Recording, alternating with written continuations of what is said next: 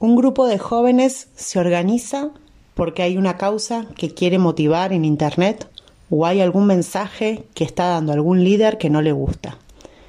Esto lo estamos viendo muy seguido en las redes y son nuevas y muy originales causas de ciberactivismo en muchos casos.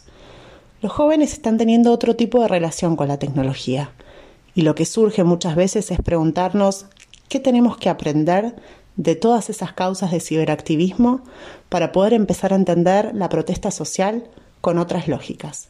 Veamos un poco lo que ocurrió hasta el momento. Existen dos casos de ciberactivismo muy peculiares que se dieron durante la pandemia en el año 2020.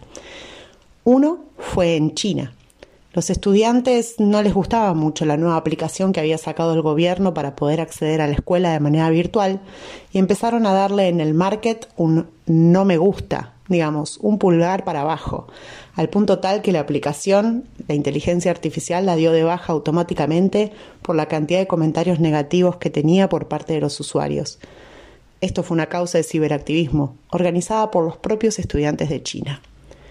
Otra causa peculiar de ciberactivismo fue en el acto de apertura de campaña de Donald Trump el año pasado, cuando organizó un evento masivo en un estadio de fútbol en Tulsa, un montón de jóvenes alrededor del mundo, en su mayoría K-Poppers, o sea, personas que escuchan K-Pop, y personas que postean en TikTok, se organizaron para pedir la entrada de manera gratuita y poner un domicilio en Tulsa. El gobierno pensaba que iba a ser el acto de un millón de personas y pusieron pantallas gigantes en el estadio y en las afueras, pensando que iba a ser un evento súper masivo. Cuando llegó el día, había poco más de 10.000 personas en el estadio. No lograron llenar ni siquiera algunas pocas gradas. Todo había sido un gran caso de ciberactivismo. Los jóvenes hoy día se relacionan con la cibernética de una manera muy peculiar. Impulsan causas contra el cambio climático en favor de poder eliminar la huella digital y el derecho al anonimato. Son las nuevas causas de las juventudes que hoy por hoy se enfrentan a través del ciberactivismo con nuevas formas de protesta.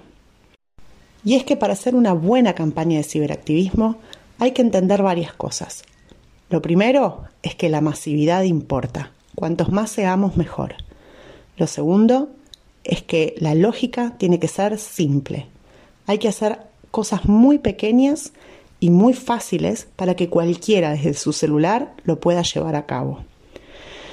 Lo tercero es que el reclamo tiene que ser un reclamo generalizado de la juventud, que son los que entienden cómo funcionan estas cosas.